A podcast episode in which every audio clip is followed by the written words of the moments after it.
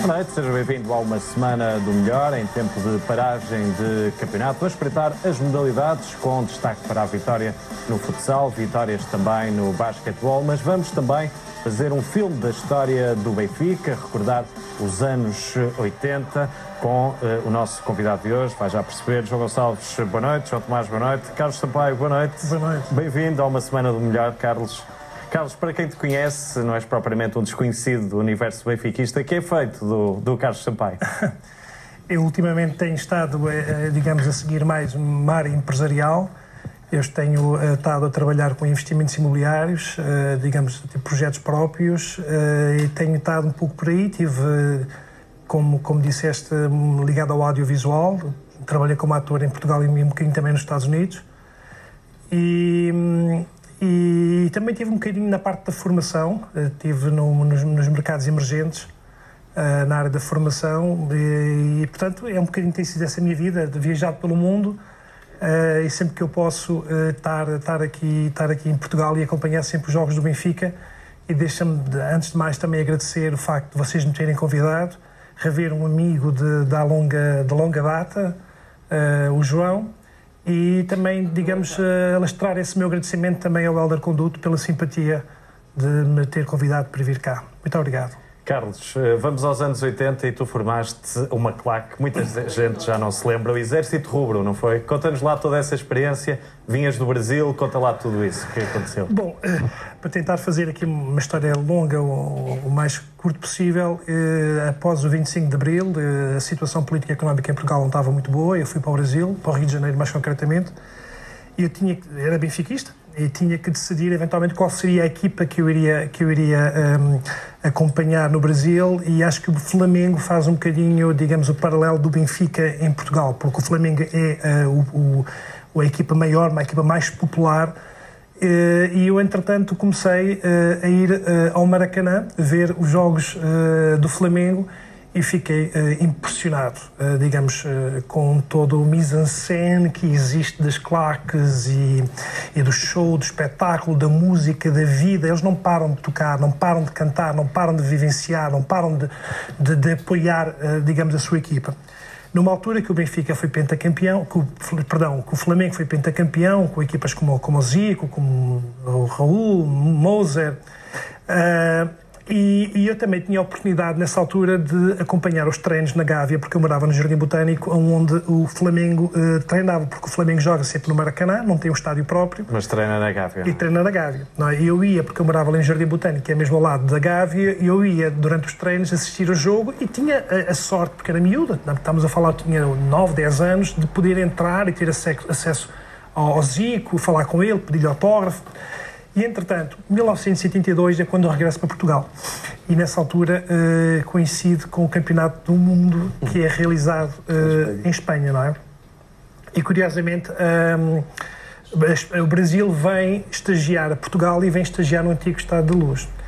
E eu, como já tinha alguns contactos nessa altura com o Zic e com a equipa, que era uma equipa, digamos que das melhores equipas do Brasil de sempre, 1982. Não ganhou nada em 82, mas é recordada até hoje como até um dos hoje, até hoje, mais bonitos de sempre, não é? Impressionante, não é? O, o Falcão, o Sócrates, eh, o, o Zico, não é? Aquele, aquele jogo de primeiro toque, impressionante, não é? E que infelizmente perdeu para a Itália com três gols do Paulo Rossi, que foi uma coisa e então, eh, eu nessa altura começo a perceber-me que eh, nos treinos da seleção brasileira começo a ver que estavam muitos portugueses, mas que o apoio, digamos, não era uh, da mesma forma como existia o apoio no Brasil. no Brasil, não é? Nós também estávamos a ver uma situação ainda, eh, na altura, na altura infelizmente, não, é, não era ainda muito boa, não é? Felizmente para nós agora a situação é completamente... Nós estamos a falar de realidades completamente diferentes, não é? Não é? Infelizmente agora para o Brasil a situação não é muito boa, mas de qualquer forma nós vamos ao Maracanã e parece que o, jogo, o futebol começa, eh, não há problemas, não, não, não, não há chatices. É uma forma das pessoas extravasarem, digamos... 90 uh, minutos de paragem nos de paragem total, é? total. É, um, é realmente um fenómeno. É um fenómeno.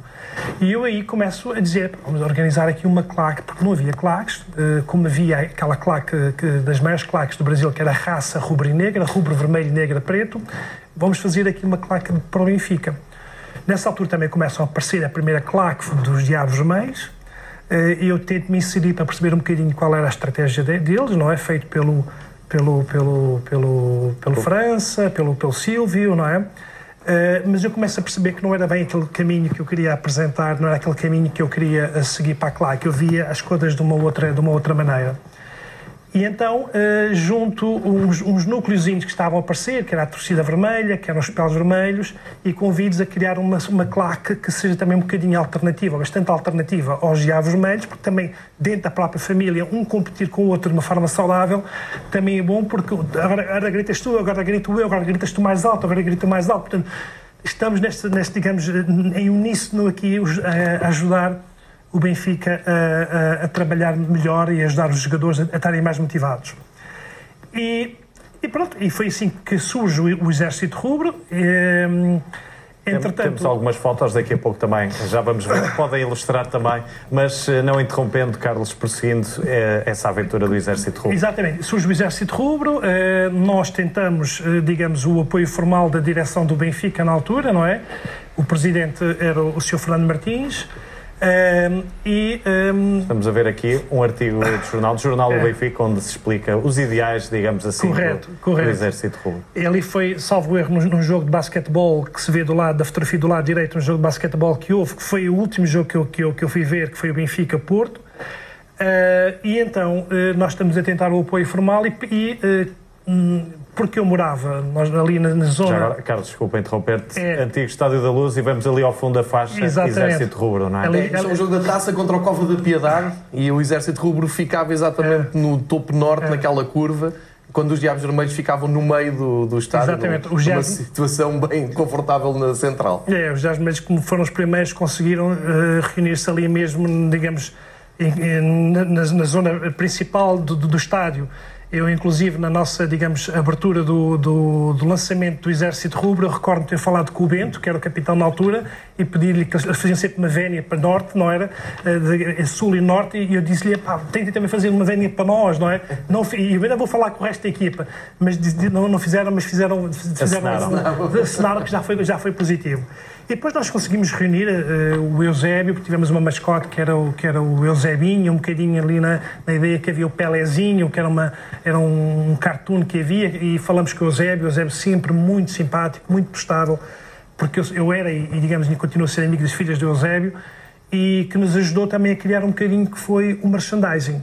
O merchandising que nós tínhamos uma camisa que era a camisa número 12, não é? Que queríamos ser o elemento 12, formal, e uh, nós, miúdos, na altura, precisávamos de tesouraria para, para fazer os balões, para fazer, fazer as, as, as, digamos, os cartazes, faixas, para fazer as faixas, para fazermos bandeiras. bandeiras, para viajarmos, porque não havia nenhum apoio, nós éramos miúdos, não, não tínhamos dinheiro, e muitos desses miúdos também não tinham pais que lhes pudessem a, eh, eh, financiar, a, a financiar essas viagens e nós, portanto, tínhamos que ser autossustentáveis e tínhamos que ter dinheiro suficiente e capaz para poder uh, uh, ajudar o Benfica.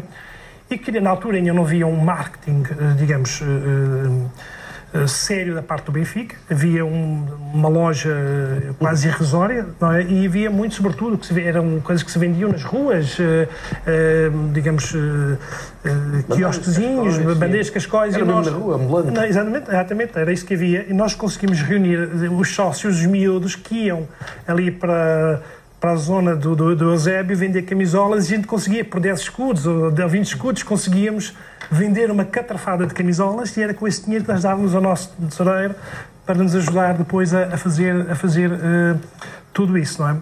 Pronto, e, e infelizmente para mim, uh, uh, eu tive depois um, um, um, acidente que foi exatamente à saída de um jogo do Benfica, de basquetebol, que foi isso que eu retratei há bocado, na altura que se podia ainda atravessar a segunda circular a pé, Uh, e está um dia que está a chover muito. Uh, e um, eu não me recordo, digamos, do acidente, mas foi-me contado que eu tropeço, que eu escorrego e há um táxi que passa por cima de mim. E eu acordo cinco dias mais tarde, porque eu estive em, em estado de coma profundo. Parti o nariz, tive a coluna feita, tenho uma, uma, uma lordose lombar, para uma fratura exposta. Uh, Tive, uh, na altura, o capitão de, de basquetebol do Benfica, foi o Guimarães, o Carlos Lisboa, e um, um americano muito conhecido na altura, que era Mike o, Mike o Mike, exatamente, que foi, que foi ao Hospital Santa Maria aqui me, me visitar. E, e, pronto, e aí foi, foi, foi, foi o final, digamos, da minha, da minha ligação mais direta, mais formal com o Benfica. Obviamente que eu tenho estado sempre a acompanhar uh, e a ter o Benfica no coração. Eu, eu inclusive, depois de ir para os Estados Unidos, uh, o soccer começa a aparecer nos Estados Unidos e eu estou numa universidade que é a UCLA e começo a ver os miúdos e a malta começava a falar: ah, mas em Portugal há futebol, há o soccer. E eu dizia sempre, ao soccer, mas ao Benfica. Ah, mas eu, eu, eu já levava ao Benfica, Benfica, quer dizer, ia, mesmo que eu ajudasse a descobrir onde é era Portugal no mapa, já era, estamos a falar da altura que não havia internet, não é? Quer dizer, mas pronto, depois era o Benfica, portanto... Ora, este está um bom exemplo que o Benfica é maior que Portugal, não é? Portanto, sabia o que era o Benfica e não sabia o que era Portugal. Exatamente. E, e pronto, e de uma, forma, de uma forma assim muito sucinta, foi a minha passagem pelo Exército de Rubo, tive momentos fantásticos, situações eh, muito interessantes, deu-me um gozo imenso ter criado porque, essa claque, porque eu literalmente tinha 15 anos de idade, não é? Quer dizer, eh, lá está, são, eram gerações completamente diferentes, nós não tínhamos computadores, não tínhamos telemóveis, tínhamos que nos não ocupar. Não havia nada disso, não é? Nós, não havia nada disso. E as pessoas encontravam-se, Nós tínhamos que ocupar com alguma coisa e era o convívio, eram as relações. Não é que eu seja contra os telemóveis, pelo amor de Deus, quer dizer, a tecnologia... Mas eram outros tempos, Mas é? são outros tempos e haviam formas de nos, de nos ocupar, ocupar que eram muito produtivas e havia uma emancipação de uma pessoa com 15 anos que já podia ter, digamos, eu e outras pessoas já um sentido de liderança, um sentido de responsabilidade, um sentido de produtividade que era muito importante para, para verdadeiramente ajudar uh, a maximizar todo o potencial que era a casa do Benfica. Eu fico muito feliz porque tive um, um, um, um e é por isso também é? que eu estou aqui hoje, não é? Claro. Por se lembrarem exatamente. Carlos, vamos já uh, voltar a falar. Eu vou pedir também ao João Gonçalves, João, foste também um membro do Exército Rubro, é verdade? Fui, pois. Fui porque é, a, a claque, tal como o Carlos está. Para mim é difícil dizer o Carlos porque ele era um brasileiro, para quem não sabe, e para quem estiver a ver o programa e estiver na dúvida, eh, este senhor que está aqui era conhecido no estádio todo como o brasileiro, eh, por isto tudo que ele acabou de contar, por esta trajetória de vida e trazia muito do, do Maracanã aqui para o Estado da Luz. Uh, mas além de tudo isto que, que, o Carlos contou, acrescento que havia uma, um sentimento de bairro muito forte. Esta é a minha imagem da semana e escolho, uh, porque é dos arquivos, isto é o Exército Rubro na sua estreia num jogo contra o Futebol Clube do Porto, uh, na sua plenitude, cheio de bandeiras. Isto é tudo artesanal, por muito que custa acreditar. Aquela faixa que está ali na altura marcou Uh, marcou, marcou, várias gerações, porque depois os diabos tentaram fazer. Tentaram, não, fizeram. A partir daqui fizeram faixas maiores, mais uh, bem concebidas. Já agora, uh, aquela fumo que vemos ali, aquilo na altura não havia tochas, era mesmo um extintor, não é? Possivelmente seria Possivelmente um extintor, sim. É? Há histórias maravilhosas à volta do, do que o Carlos calhar nem sabe. É que nós depois íamos para a escola tentar perceber como é que se fazia fumos de maneira artesanal. a mais fácil era chegar ali às galerias da Teteia, que ainda hoje existe, mas que era um ponto de referência ali ao pé do califa e sacar eh, de emprestado o extintor. E entrava-se calmamente com o extintor e só se perguntava à porta, mas onde é que vocês vão com isso? É para fazer fumo. Não tinha problema nenhum, quem estava à frente aqui ia para casa num estado miserável, mas dava, dava, dava efeito. Uh, e depois tentava-se fazer, sei lá, uh, queimar químicos com, com não, não sei explicar. Sei que passei uma grande parte da minha infância a tentar ver como é que se fazia aquele fumo que víamos, basicamente no Brasil, na Itália. Os italianos eram muito fortes nesse, no entanto, nesse aspecto. à química. Por gacinha, sim. Pois. Por gacinha, porque passava mais tempo a tentar arrombar assim, aqueles, uh, aqueles compostos que se mostravam e faziam explosões. Era um, um pouco por aí. Porque é, aquela geração, o Carlos era um pouco mais velho do que, do que eu, na altura, mas era um líder que para mas, nós. Mas hoje já não sou. Não, hoje já temos a mesma idade. A partir de, uma certa altura somos todos a mesma geração. Não, mas é engraçado porque ele, sendo muito jovem, era um líder já mesmo no bairro. E eu estou, estou aqui a pôr uh, ênfase no bairro, porque já tivemos aqui o João Dantas uh, há poucas semanas que se lembrava de algumas dessas histórias e isto tinha muito a ver com o que tu vivias no bairro e, no meu caso, na secundária de Benfica, que ainda hoje existe. Uh, e, e, era aí que era hum, recortado muita de, muitas das pessoas que já iam para os Diabos Vermelhos, mas achavam mais piada este ar lúdico. E depois, eu recordo sempre, tu se calhar já não te vais lembrar, a Gazeta dos Desportos tinha na última. Na última talvez o Record, não é a Gazeta, é o Record, na última página, à terça-feira, uma classificação de claques.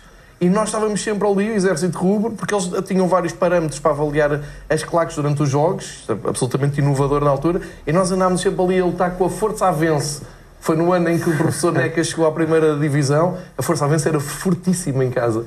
E, e tenho muitas, muito boas recordações, é. inclusive de jogos da seleção, é. em que tivemos adeptos de outros clubes eh, lá connosco, nomeadamente até do Sporting. Portanto, houve ali uma revolução muito grande na, naquela bancada. Foi pouco tempo, mas acho que marcou a vida de toda a gente que passou, passou por ali. Tanto assim é que eu nunca mais deixei de vir à luz, nunca mais deixei de apoiar o Benfica, mesmo fora e em casa. Isso que estás a dizer dos jogos fora. Um, hoje, eu não sei como é que a gente fazia, mas nós conseguíamos ir ver alguns jogos fora, sem meios nenhum, sem dinheiro nenhum e às vezes sem autorização dos pais. Uh, não que eu tenha feito, atenção, nunca fiz nada, nada disso. Não, Mas são dúvidas. excelentes recordações de. E, e, o Carlos não, não deve ter esta ideia, mas há muita gente que ainda hoje vem ao futebol e quando se está a falar do nascimento dos Non Boys, dos Diabos, fala-se muito do Exército Clube e do brasileiro, que é tipo uma lenda, um mito daqui, e aqui sai ele hoje connosco. João Tomás, tens também uma memória destes, destes tempos e aquela imagem reporta-nos ao antigo estádio, não é? Desde logo ali, grandes Sim. recordações. E, e, eu, posso, eu, na altura, eu sou mais novo que o, que o João Gonçalves. É, na altura uh, eras, agora, na altura, agora hoje em dia sou muito mais novo, uh, mas eu, eu, sempre, fico, sempre tive fascinado quando ia ao futebol, uh, não só pelo, pelo barulho que era feito, pelo apoio, mas sobretudo pela cor que era emprestada. E aquela fotografia que o João Gonçalves escolheu é um excelente exemplo Aquela fotografia é linda de ver aquelas, aquelas bandeiras todas do Benfica. E eu, enquanto estava a ver aquela fotografia, estava-me a lembrar que talvez a, a, a, imagem que eu mais gosto tirada uh, de benfiquistas em estádios é da final da Taça Portugal em 87, no Benfica Sporting, que é a bancada do topo sul inteiro do, do estádio de Jamor, completamente cheia de bandeiras do Benfica, vermelhas e brancas. E é, é uma imagem que, que é linda porque, porque, são as cores do Benfica e porque uh, são centenas ou mesmo milhares de, de benfiquistas ali a emprestarem cor ao jogo numa altura em que não era hábito as pessoas usarem camisolas. Uh, eu, é capaz de ser uma coisa dos anos 90, talvez, do início dos anos 90, das pessoas começarem a comprar camisolas uh, do Benfica e, portanto, anteriormente a isso, os estádios não tinham cor, tinham, tinham barulho, as pessoas gritavam Benfica, não havia muitos cânticos, até aparecerem as claques uh, e não havia cor. E a, a, a, história dos fumes e tal, mas para mim, principalmente, é as bandeiras uh, davam imagens uh, espetaculares. Destas todas que tu referiste, esqueceste de dizer, até porque é um bocadinho posterior, mas para mim foi aquela que fez as, as coreografias mais bonitas que eu vi no Estado Luz, foi a raça benfiquista, até porque ficavam ficavam no. Na chamada varanda, não é? eu, eu, sou bastante novo para, para, me lembrar das do Exército Rubro, embora já fosse ao estado na altura, portanto sou bastante novo para isso. Uh, mas lembro dos Non Boys surgirem, de, dos Diabos Vermelhos antes dos Non Boys surgirem e depois da raça benfiquista, como ficavam no terceiro anel, ali na, do lado da bancada de sócios e faziam coreografias enormes, até utilizavam muito à brasileira rolos de papel higiênico para tirar, que faziam um efeito lindo, como nós às vezes agora vemos nos vídeos de, dos estádios argentinos. Carlos, uh, vamos espreitar também as tuas memórias uh, para além do, do Exército Rubro. Qual é aquele jogo que mais te marca, por exemplo, europeu na Antiga Luz? Tens algum jogo assim marcante? Olha, eh, tenho um, jogo que eu não me esqueço. Ah, existem jogos espetaculares, mas há um que eu vivenciei muito esse jogo e dei, gritei o máximo que pude e que infelizmente nós não ganhamos, que foi a final da taça UEFA 83. Em 83, frente ao Anderlecht. Nós, uh, salvo erro, fomos perder um zero uh, à Bélgica e nós aqui estávamos com, com, com, uma grande equipa e tínhamos tudo para poder ganhar cá o jogo e eu estava convencido, 100%, que nunca iríamos perder esse jogo. E foi um gol do Shell, começamos a ganhar um zero, não sei se recordas, e ele, salvo erro, nos últimos uh, minutos marca um golo e, e perdemos essa, essa, essa taça. Esse é um jogo que, eh, que me marca hum, no sentido positivo, porque eu dei muito pelo Benfica nesse dia, vivenciei muito, digamos, partilhei muito de mim, e, mas infelizmente pelo facto Nessa altura não... o jogo começava às 10 da manhã, não é? não, era, não era duas horas antes, era, começava muito cedo, não é? Um jogo às 9 da noite começava às 9, eu, 10 eu, da manhã. Eu, eu, eu, tenho, eu tenho eu não, não, não, não sei precisar, mas eu tenho uma vaga ideia que foi à noite o jogo. Porque eu lembro-me eh, de eu estar a chorar eh, à saída do, do, do estádio e ver eh, os, os, os, os, digamos, os adeptos do, do Anderlecht eh, cantarem e, e salvo erro era à noite. E, inclusive, se, se me permites, dá-me aqui, digamos, um bocadinho a oportunidade para dizer que acho que é a altura do Benfica outra vez se posicionar como um player uh, europeu, a sério. Uh, existem players neste momento do Barcelona, o Real Madrid, o próprio Ajax está a começar a aparecer, uh, Juventus, uh, no Liverpool, portanto, o futebol inglês começa outra vez a, a, aparecer. Eu acho que o Benfica tem que ter verdadeiramente essa, essa ambição. ambição. É? Só que também acho que uh, um, também acho que nós estamos, digamos, num campeonato que se calhar não nos ajuda a nível financeiramente de poder chegar lá. Por exemplo, quando viajo, e viajo com alguma frequência, fico nos hotéis, eu tenho que procurar através da internet para saber futebol português, porque passam futebol espanhol, francês, uh, uh, alemão, inglês, não passam uh, do futebol português resumos. Portanto, o futebol português, não é que as pessoas achem que o futebol português seja mau, porque não acham, sabem que aqui existe, existe muito talento, mas o futebol português não é, não, não, não, é, não é notícia. Portanto, eu acho que o futebol português tem que começar a passar a ser notícia. E como é que nós temos que o fazer? Na minha opinião, há várias formas, mas uma maneira que deixo aqui um conselho, uh, que é basicamente criar, ter um media partner, um media partner, ou nos Estados Unidos ou na China. Porquê? Porque se nós tivermos um media partner, por exemplo, na China, que é um excelente, que é um excelente mercado, e trazemos para cá dois ou três grandes jogadores uh, chineses, a China pode-se começar a interessar muito sobre o futebol português. Que é muito capital, não é? E o que é que acontece? Trazendo, havendo muito mediatismo na China, nós rapidamente conseguimos arranjar bastante dinheiro, bastante dinheiro para uh, apoiar o Benfica. Não só isso, como não só termos eventualmente os jogadores, como também levarmos para a China mesmo o nosso know-how, que é a Escola de Formação de Seixal porque a China está a crescer muito e a China vai ser o futuro. A China já é, a Ásia já é o presente, mas a Ásia vai ser completamente futuro daqui a 10 ou 20 anos. Nós vamos, por exemplo, nem precisamos de ir à China, vamos para a Tailândia, vamos a Bangkok e já vemos, quer dizer, a metrópole que aquilo é. Portanto, começarmos a criar uma relação trazendo jogadores da China, investimento, um patrocinador que se calhar não muito dificilmente nós conseguimos arranjar um bilhão de dólares, com uma grande, com uma grande empresa chinesa que apoiasse por causa da visibilidade, porque são milhões de telespectadores. Com esse dinheiro, nós teríamos eventualmente dois ou três grandes jogadores a nível de Messi, a nível de Cristiano Ronaldo, porque não? De, de Neymar a jogar no futebol português. Portanto, os estrangeiros que nós teríamos em Portugal seriam ao mais alto nível, juntamente com dois ou três jogadores chineses, e iríamos buscar depois a, a, o nosso talento da formação para completar os outros 60% ou 70% do, do, do, do, dos jogadores portugueses que nós temos cá e seria um bocadinho uma bola, uma, uma bola de neve.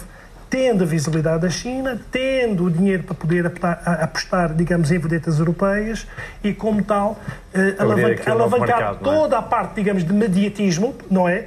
quer na China, quer na Europa, do futebol português se posicionar nesse sentido. Isto é um desafio, quer dizer, mas, mas, mais do que isso, mais do que isso, passa também pela crença, por nós acreditarmos como é que nós chegamos, digamos, a um, jogo contra a Alemanha, contra, contra essa equipa alemã, que nós perdemos por dois. O único resultado que não podia acontecer, nós temos aqui uma vitória fantástica por 3 a 1. O único resultado que não podia acontecer, quer dizer, imprevisível, é exatamente isso que acontece, que são os 2 a 0. Não pode. E porquê? Porque nós não temos competência, não temos capacidade, não temos talento. Claro que temos. Porque eu acho que nós temos que começar a acreditar internamente de que verdadeiramente nós temos que ser um player a nível europeu. E isso, uh, o nosso mindset... Tem que e a nossa geração uh, viveu três finais, em 83, 78 e 90. Exatamente. Ali, e, Exa e vemos uma das gerações que tiveram cinco finais eh, da Liga dos Campeões, Taça dos Campeões, na altura. Portanto, para nós é difícil perceber o Benfica uh, sem o contexto europeu, não é? É Exatamente. E nós ganhamos duas grandes finais frente ao Barcelona e frente ao Real Madrid, salvo erro, não é? Nos anos, nos anos 60, 60, já lá vão cerca de 60 anos. Malta, está na altura. Está na altura. Nós somos os melhores do mundo. Temos tudo. Temos um excelente presidente, temos uma excelente equipa técnica, temos um excelente financeiro, temos uma excelente escola, temos excelentes profissionais. Nós temos todos os recursos que são necessários para sermos os melhores do mundo. Temos uma excelente massa associativa. Portanto, eh, é começarmos realmente a, a, a, pôr os cestos também, os ovos também nesse cesto e apostarmos a nível internacional. E só falta dizer que temos o brasileiro de volta, portanto. No que eu puder ajudar, tenho todo o gosto nisso. Carlos, vamos já voltar a falar. Uh, imagem da semana, João Tomás. Uh, olha, temos o João Félix. Uh, escolhi como imagem da semana a estreia do, do, João Félix na Seleção A. Não tanto pelo jogo em si, uh, mas já vou fazer um comentário sobre isso, mas por, por ter sido o assunto da semana. Parece que dá até alguma ideia de que, de que o jogo quase que aconteceu para que o João Félix pudesse jogar, porque quer benfiquistas, quer adeptos de outros clubes, de uma forma ou de outra falavam era sobre o assunto. O Fernando Santos era questionado sobre se, se ele teria ou não capacidade para jogar àquele nível e o Fernando Santos disse que sim, senão não o teria convocado. Não é? é uma resposta que é pode ser considerada política, mas é politicamente correta, mas não deixa de ser verdadeira. Uh, e, portanto, o, o João Félix está, Félix está na, na na crista da onda, porque devido ao, à sua enorme competência, uh, e que depois chegou ao jogo e o jogo não lhe correu assim tão bem assim quanto isso, não esteve ao nível que tem estado no Benfica, uh, e houve inúmeros benfiquistas que, com alguma piada, diziam que vem, vem, o João Félix agora. Uh, ele não vale nem 50, quanto mais 120, não venham cá buscar, que estavam a ser obviamente irónicos, porque todos os benfiquistas apreciam enormemente o João Félix. Mas depois, a reação disto de adeptos de outros clubes que eu vi nas redes sociais era como que a dizer, pois nós temos razão, porque o João Félix é apenas um produto de marketing e tal, aquilo que eles dizem por ser do Benfica, do, como eles dizem do Benfiquistão. Eu gostaria de dizer a, a, a esses. Isto é, isto é uma imbecilidade, portanto, é esses imbecis, que, uh, se, por exemplo, o Guardiola, que estava a ver a seleção portuguesa contra, contra a Suíça, a ver o jogo, e achasse que era por causa daquele jogo que o João Félix deixaria de ter o valor que tem, Quer dizer, o Bernardo Silva também perderia a titularidade, porque eu gostaria de saber qual é que é o jogador português, excepto os lampejos de grande jogador que o Ronaldo tem, e que no caso até aconteceram três vezes naquele jogo e marcou três gols.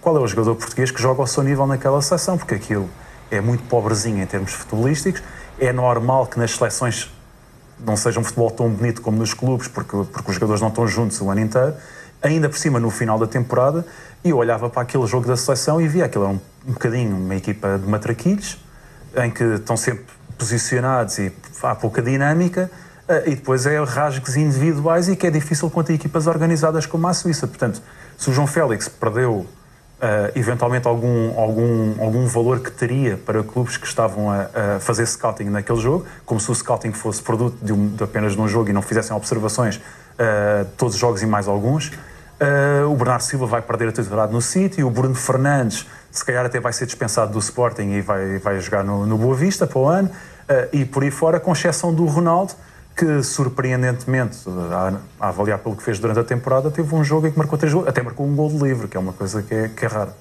João Tomás, sabes uh, em que jogo é que Ronaldo se estreou a marcar pela seleção? Não faço a mínima ideia. O oitavo jogo. Portanto, Foi oitavo. Ao oitavo jogo, marcou o primeiro gol pela seleção. É apenas uma curiosidade, eh, mas para os eh, espertalhões desta semana das redes sociais também é uma curiosidade interessante. MVP da semana, João Gonçalves. O meu MVP da semana é o João Félix, não tem muito a ver com, com, o jogo, tem, tem mais a ver com o contexto à volta do jogo. Começou logo mal com a chegada do João Félix à, à seleção, ao estágio da seleção, onde foi insultado, onde bateram no carro, onde, eh, enfim, foi muito atribulada.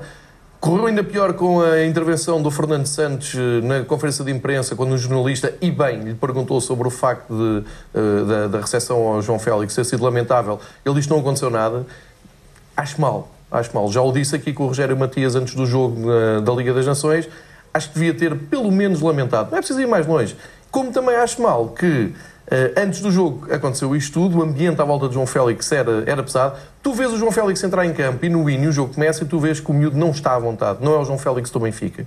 Não, aquilo não, não, está, não estava naqueles dias para correr bem. Passou ao lado do jogo, admito isso. Mas o que aconteceu a seguir ao jogo é absolutamente inadmissível. E que sejam os adeptos do costume, os índios do costume, a pôr em causa a qualidade do João Félix, por mim tudo bem. Agora, quando vêm pessoas com responsabilidades neste país, cidadãos que já estiveram à frente de grandes cargos políticos neste país, a gozar com a performance de João Félix, eu vou-vos aqui explicar. Estamos então, a falar de quem? Ou Francisco Viegas, por exemplo, mas há mais. Mas, por exemplo, este, eh, no Twitter foi. O Francisco Viegas jogou futebol há muitos anos também. Temos Sim, sabe o que é que está a falar. Temos de ter algum respeito. Foi mas, um grande jogador, um grande Foi, foi. O Portugal deve-lhe muito pelas suas internalizações. É, peixes fantásticos. É? O problema do país neste momento é que metade do país não quer saber se o João Félix joga bem ou não na seleção, porque é a malta do Benfica. E a outra metade está, está toda contente porque ele não jogou nada. Mas o grande problema é que o João Félix, o grande jogo que tinha que fazer e o grande gol que tinha que marcar naquele estádio já o marcou. Esse é que é o grande problema. E aconteceu em pleno campeonato, contra o Futebol Clube do Porto. E isso nunca mais lhe vão perdoar. Agora, se ele vai jogar bem, se vai demorar mais, é como tu dizes, vai demorar 8 ou 7 jogos a marcar pela, pela seleção, eu não sei. Sei que Uh, merece respeito e, para terminar, digo, sem problema nenhum, a Federação há muito que já devia ter vindo dizer alguma coisa sobre um jogador que é o futuro da, da, da Federação, quer queiram, quer não. É o João Félix que vai pegar, é o João Félix e a, e a, e a geração dele que vai pegar no, no, no futuro da, da seleção.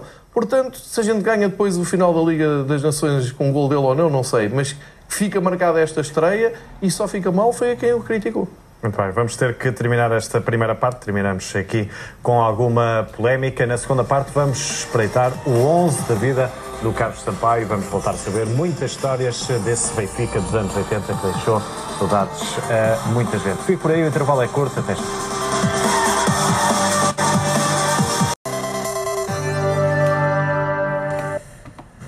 De regresso nesta segunda parte, uma semana do melhor. Carlos, vamos ao teu 11, ao 11 da tua vida. Bom, eh, guarda-redes, tenho aqui uma dúvida, eh, inclusive tenho aqui algumas dúvidas entre o Bento e o Prodome. Acho que o Bento saía muito bem, eh, digamos, aos pés, o Bento, o Bento era um, um excelente guarda-redes, mas acho que o Prodome era um bocadinho mais evoluído, era ágil, e acho que o Prodome veio numa fase onde o Benfica não tinha, tinha uma equipa muito fraca e o Prodome defendeu e deu ali muitos pontos ao Benfica. Portanto, eu começaria com o Prodome à baliza, depois Eventualmente, do lado direito, eu também estava na dúvida entre o Pietra e o Veloso, mas acho que o Veloso representa um bocadinho mais uh, a raça a raça benfiquista. Depois, as centrais, uh, eu gosto muito do Moser. Gosto muito Até pela ligação Flamengo. Até pela ligação Flamengo, do Brasil, é? exatamente, gosto muito do Moser. O Moser foi um excelente central. Depois ali tínhamos ali, tínhamos ali, temos ali um, um capitão que podia ser entre o Luizão ou então o Humberto Coelho. O Luizão é, digamos, é, é, mais recente, mas para termos aqui, se calhar, uma maneira mais portuguesa, eu acho que, se calhar, talvez o Humberto Coelho seja o, o grande capitão uh, do Benfica, eu iria para o Humberto Coelho.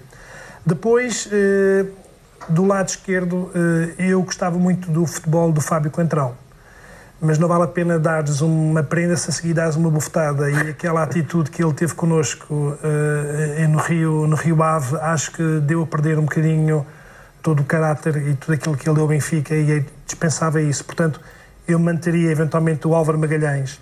Depois, a meio campo, uh, nós tivemos ali grandes meio-campistas, mas eventualmente Rui Costa. Vou buscar um tipo que, que eu achava, quando era miúdo, excelente a vê-lo jogar, que era o Luvas Pretas João Alves. João Alves. João Alves, muito bom, muito bom. Vocês lembram-se bem dele, Sim, não é? Claro, é e, uh, e o Carlos Manuel. E o Carlos Manuel é inesquecível aquele gol que o Carlos Manuel faz uh, do meio do campo. Uh, Frente ao meio. Exatamente. Do México, é, é, esse, esse golo é que esse que ele é. E nas Antas, na final da Taça Portugal, é um gol parecido. Exatamente. exatamente, faz um gol parecido. Quer dizer, o Carlos Manuel é uma força. De, portanto, eu iria para esse meio campo. Depois, um, à frente para 9, eventualmente, nós, nós, tive, nós temos, temos o Eusébio, só que eu nunca vi o Eusébio jogar.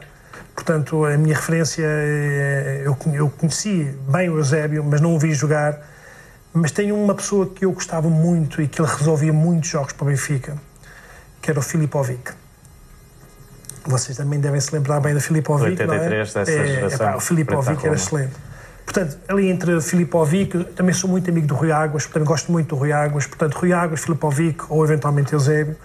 Depois, uh, para o lado esquerdo não poderia ser o Chalana, não é? Tem que ser o Chalana. E para o lado direito entraria entre o Poborski ou o Diamantino. Portanto, Isso é um grande 11, não é? É um grande 11. Portanto, entre este, digamos, eu digo aqui, nós também temos que ter no banco 3 ou 4 suplentes, portanto, temos aqui 14 ou 15 jogadores. E iria buscar o treinador. Eu acho que este treinador trouxe uma lufada de ar fresco no momento em que o Porto estava a ganhar tudo e ele veio e de repente ganhamos três campeonatos seguidos, que foi um, treinador sueco que, que, que é o Eriksson. Eu acho que esse treinador uh, era um visionário para a época e eu acho que nós, nós tivemos excelentes treinadores, mas o Eriksson seria, seria aqui uma treinador. Era uma grande equipa aí uh, e uma equipa à Benfica com jogadores que estiveram muitos anos no clube. Carlos, tiveste algum ídolo no, no Benfica enquanto jovem? Olhamos, há pouco falávamos no João Félix, para as gerações mais novas, nasceu um ídolo esta temporada. Tiveste algum na tua juventude, na tua infância, na adolescência Olha, no Benfica? Uh, na minha infância era o Alves. Uh, era, o, era o Alves, era o Luvas Pretas, porque ele realmente ele tinha uma magia diferente, ele, ele, a forma como ele fintava e o facto de que ele tinha luvas pretas, ele tinha qualquer coisa diferente. E eu recordo, eu, eu era criança, ficava sempre fascinado em ver o jogo, o jogo do Alves. Um, depois, outro, outro grande ídolo, vamos, eu acho que é o Rui Costa. Acho que o Rui Costa é um senhor, é uma pessoa com uma personalidade uh, que eu me revejo muito, é uma pessoa com valores, é uma pessoa educada, é uma pessoa bem informada. Isso para mim também é importante, não vale a pena só seres um bom jogador no campo e depois cá para fora tens um comportamento que não, não é walk the talk, não corresponde àquilo que é a imagem, um, um herói, um ídolo, uh, uh, tem que representar muito mais do que o campo, não é? Isso é uma coisa que eu também respeito muito, não, ele não é benfiquista, mas o Cristiano Ronaldo, por exemplo, que é português, e o Cristiano Ronaldo realmente é um grande embaixador, como eu disse, eu viajo muito, é um grande embaixador. Qualquer lugar que nós levamos portugueses, eh, em qualquer lugar é Cristiano Ronaldo. E acho que o, Cristiano Ronaldo tem essa conduta e eu acho que o Rui Costa, um, o Humberto Coelho também, mas o Rui Costa para mim é um, é um, é um senhor Benfica, é uma pessoa que eu, que eu eh, nunca tive a oportunidade de o conhecer e falar com ele pessoalmente, mas era uma pessoa que eu gostaria imenso de poder ter um almoço com ele, conversarmos imensas coisas um dia pode ser que se proporcione.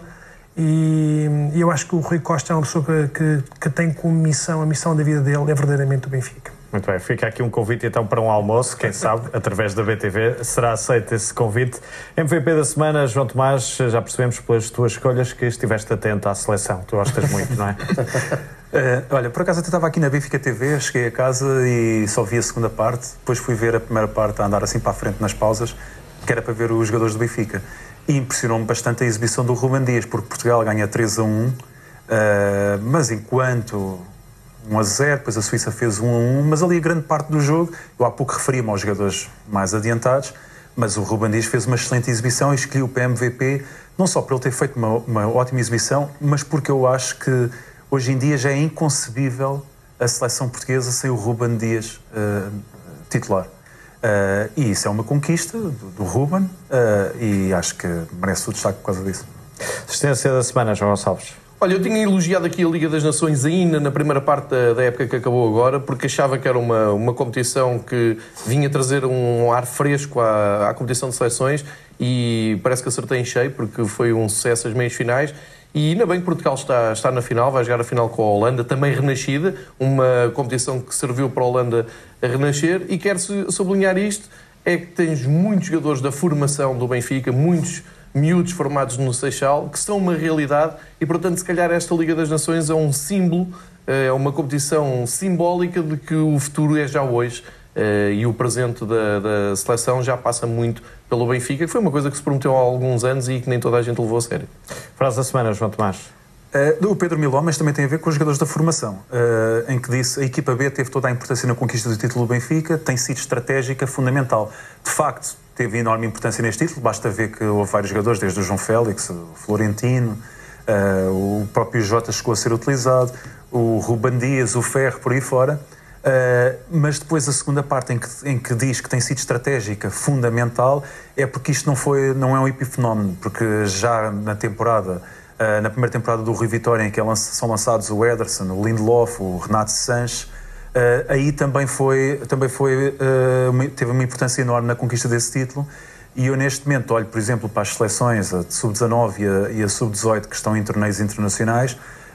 a de sub-19 tem lá 10 jogadores do Benfica Uh, três deles ainda são sub-18 e na sub-18 estão seis jogadores. E, portanto, destes jogadores, não quer dizer que vão ser todos, uh, que vão todos chegar à equipa principal do Benfica, mas há de haver lá dois, três que, que hão de conseguir ter, ter a competência e também a, estarem uh, no momento certo para poderem ser lançados. e este modelo é um modelo que torna o futuro do Benfica muito mais sustentável e também com um futuro em que se nota que os jogadores terão sempre muito mais uh, ligação afetiva ao clube, que eu acho que é importante. Carlos, como é que olhas também esta aposta no Seixal, aposta uh, na formação do Benfica e se espreitarmos, se levarmos como exemplo a seleção com uh, Bernardo Guedes, com João Félix, Rubem Dias, o Cancelo, o Nelson Semedo jogou só na equipa B, mas podemos uh, identificá-lo aqui também na formação. Se formos mais antigo, até temos o Danilo e o Mário Rui, portanto são muitos jogadores com ligação ao Benfica. Como é que olhas para esta... Nelson Mandela dizia, muda-se um país apostando na formação. É? Eu acho que isso é sine qua non e são provas dadas que foi uma estratégia muito bem montada e está a ser muito bem levada a cabo, porque às vezes tem-se o plano, mas o plano de ação, ou tem-se as ideias, mas o plano de ação não se, não se consegue concretizar da melhor maneira. E acho que esta educação, esta formação que está a ser feita uh, no Seixal está-nos a dar realmente aqui uh, excelentes frutos. Acho que, que é continuar, acho que é continuar a apostar, a fazer melhor, é um trabalho contínuo e acho que o Benfica pode, lá está, voltar àquilo que eu falei há bocado, uh, tornar-se num grande plano europeu também devido... Tu achas que esse é o caminho misturando aqui os jogadores mais exatamente, experientes, mais exatamente, credenciados exatamente, com os jogadores mais jovens? Eu, é? Exatamente, uh, jogadores mais internacionais, não é? com experiência de primeira linha internacional, juntamente com, com com a escola, fazendo um, esse mix daquilo que nós fazemos cá, cá dentro, com, com essa experiência, eu acho que sim, eu acho que esse passa o, digamos, é a fórmula, se há que uma fórmula para o sucesso e eu pudesse vender, pudéssemos vender por um milhão de dólares e reformarmos, eu acho que sim, eu acho que é essa, essa, essa é a fórmula. Portanto, concordo, acho que isso é, é, é o caminho, é por aí. Se tivesse escolher um jogador que saiu da formação nos últimos anos, uh, dali do Seixal, tens algum predileta aquele jogador que identifiques como o melhor? Eu acho que, eu acho que eh, eh, nós temos ali muito bons jogadores, não é? Acho, eh, o chamado melhor pode ser um bocadinho, se calhar, forte mais em comparação aos outros, porque às vezes o que é melhor hoje pode não ser o melhor amanhã. Tem muito, tem muito a ver, eventualmente, com, com os rendimentos, tem a ver com o mindset, tem a ver com, com a performance, é? com a performance tem a ver com a oportunidade. Vocês há bocado estavam a falar em relação à, à, questão do João Félix. Eu acho que não, não foi só o João Félix, foi a equipa toda de Portugal que não jogou bem. Aquilo foram, foram três coelhos tirados da cartola do Cristiano Ronaldo que resolveu o problema. Se nós não tivéssemos um Cristiano Ronaldo, se calhar não estaríamos na final. Mas isso é uma outra, é uma outra conversa, porque eu, eu particularmente acho que está na altura de nós renovarmos. Uh, uh, o, o, treinador de Portugal. Acho que, acho que este treinador de Portugal é excelente, uh, mas acho que está na altura de agora darmos a oportunidade, se calhar, a um outro digamos, a, uma, outra, a uma outra pessoa que traga uma outra energia, porque acho que, que o futebol também tem que ser uh, jogado bem, não é só ganhar os jogos. É um bocadinho parte de todo o espetáculo, não é? Uh, mas acho que, acho que neste momento dessa formação, para ser mais específico, o João Félix é, é, é na verdade, digamos, uh, o fruto desse, desse excelente trabalho. E acho, acho que o João Félix está no caminho certo, acho que o João Félix precisa de crescer um bocadinho mais. É muito novo, é muito novo ainda. Acho que há muita pressão, começa a haver já muita pressão à volta dele. Obviamente que ele, eu vi alguns comentários de que ele eh, tenta se isolar das redes sociais, etc. Mas é sempre inevitável. Ele sente essa pressão. Uh, uh, e, e, essa pressão faz parte da alta competição, portanto, todos estes jogadores que estão na seleção portuguesa e no Benfica sentem essa pressão, mas acho que, que o João Félix precisa de amadurecer um bocadinho mais na casa-mãe acho que era importante, acho que era importante uh, ficar pelo menos mais um ano cá. Uh, eu acho que o jogador vale, uh, não é questão de valer 100 ou 120 ou 150, é, é chamada lei do mercado, o jogador vale aquilo que o mercado lhe oferecer. Portanto, não vale a pena estarmos uns acharem que vale 80 milhões ou vale 100 milhões. É o que o mercado oferecer. Se ele tem uma, uma cláusula bem clara que são 120 milhões, e se alguém bater é o que ele vale. Se ninguém bater é porque ele não vale, isso vale outro. E mesmo que vale 80 milhões ou 100 milhões, é muito dinheiro. Portanto, é muito dinheiro. Existe muito dinheiro neste mundo, existe muito dinheiro disponível. Se, se o João Félix conseguir trazer e ele consegue os resultados que as equipas precisam que ele traga, eu acho que ele até pode vir a valer muito mais. E pode vir a valer mais amadurecendo um bocadinho mais. Pelo menos mais um anito de água ao peito, não é? Eu Pelo menos. Sim, eu digo sim. Muito bem, vamos avançar uh, para a assistência da semana, João Tomás. É o Red Pass que já está à venda e, e, e pronto, e as pessoas que, que não se esqueçam de renová-lo porque o ano passado a taxa de ocupação do Estado da Luz, antes do jogo começar, chegou a um máximo histórico de 74%. Uh, eh, já aqui disse várias vezes que, que eu tinha o sonho de que o Benfica chegue uh, ao nível, por exemplo, do Arsenal, em que tem meses e meses e meses de, de, fila de espera para as pessoas conseguirem comprar Red Pass, mas eu esta semana houve uma notícia e já renovei a minha ambição. Eu quero que o Benfica chegue ao patamar do Borussia Dortmund, em que uh, pessoas que faltaram a mais de sete jogos não lhes vão permitir que renovem o bilhete da época Tem ali o porque há muita é? gente interessada em ir. Claro. Eu sei que é chato, é, é, um bocado brutal, não é? Mas, mas eu acho que é muito mais brutal uma pessoa querer ir ver os jogos e não pode, porque claro. os bilhetes estão vendidos e estão vendidos a pessoas que não vão. Uh, eu acho que quem tem bilhetes deve ir à bola. Se não puder, podem prestá-los e até pode colocá-los à venda, venda, no mercado secundário, que é algo que o Benfica faz e foi o primeiro clube em Portugal a, a implementar isso e um dos primeiros na, na Europa. Jogada defensiva da semana, João Gonçalves. Ora bem, pouco mais de um mês ao primeiro jogo aqui na Luz. É o, o, o meu destaque desta semana. É o primeiro jogo no dia 10 de julho. Uh, ainda não sabe o adversário, o Benfica está a tratar disso, mas é um jogo no Estado da Luz não tem acontecido todos os defesos e por isso começa agora a, crescer a ansiedade. Entramos na contagem decrescente então para a nova temporada e falta pouco mais de um mês para, para esse jogo. Avançamos para a frase da semana. Olha, do Corchia, que passou por aqui, hum, não fez, não, não, não, não marcou a letras de ouro a sua passagem por aqui, mas foi muito útil. Uh, e disse na, numa entrevista de despedida: cheguei a pedir ao clube que me permitisse jogar na equipa B. Ou seja, foi o francês internacional muito experiente, que veio pedir para rodar na equipa B, para ganhar ritmo e para estar preparado na altura em que tivesse que ser chamado. E eu parece-me que isto fica como um ensinamento para a próxima época e para as, para as próximas épocas. Esta ponta equipa B, equipa A é essencial e vindo do, com humildade de um jogador que não foi titular, mas que foi útil ao Benfica e que deixa aqui um, um bom nome, deixou aqui uma boa imagem. Jogada da semana, João Tomás. Escolhi o terceiro gol do Benfica ao Bolonenses eh, em juvenis, eh, que foi, foi no, no Restelo, e que a BTV transmitiu o jogo, que é um, o gol do Henrique Araújo, mas eu escolhi aqui, uh, pedi para mostrarem a, jogada toda, e, e, pronto, e é um, uma grande jogada em que, em que está envolvido o Paulo Bernardo uh, e o Henrique Pereira, que são dois jogadores que, que mais me entusiasmam na equipa de juvenis. Uh, e, e, pronto, e depois o gol acaba por ser, por ser uh, concretizado pelo, pelo Henrique Araújo, que é um miúdo que chegou da Madeira e que, e que este ano marcou já uns 32 ou 33 gols. E fica também um tributo ao, ao, Real ao futebol dos anos 80 Exatamente. e ao Match Day que a gente jogava. Não, não, mas o tributo que deve ser feito é que o jogo foi no campo secundário do, do Restelo e estavam na altura, deviam estar para uns 35 graus, porque estava enorme calor. E a segunda parte foi dos jogos juvenis esta época que eu vi, com mais, mais intensidade e mais ritmo. Foi um excelente jogo. Jogada defensiva da semana, João Tomás. Uh, foi a, a, sentença que foi proferida no, no, caso do, no chamado caso dos e-mails, uh, em que, para quem já leu a sentença, está lá escrito com todas as palavras aquilo que nós tínhamos vindo a dizer desde que, desde que surgiram notícias que a divulgação de e-mails que tinham sido roubados ao Benfica estavam a ser uh, truncados deliberadamente com o objetivo de deturpar o seu conteúdo. Isto está escrito na sentença.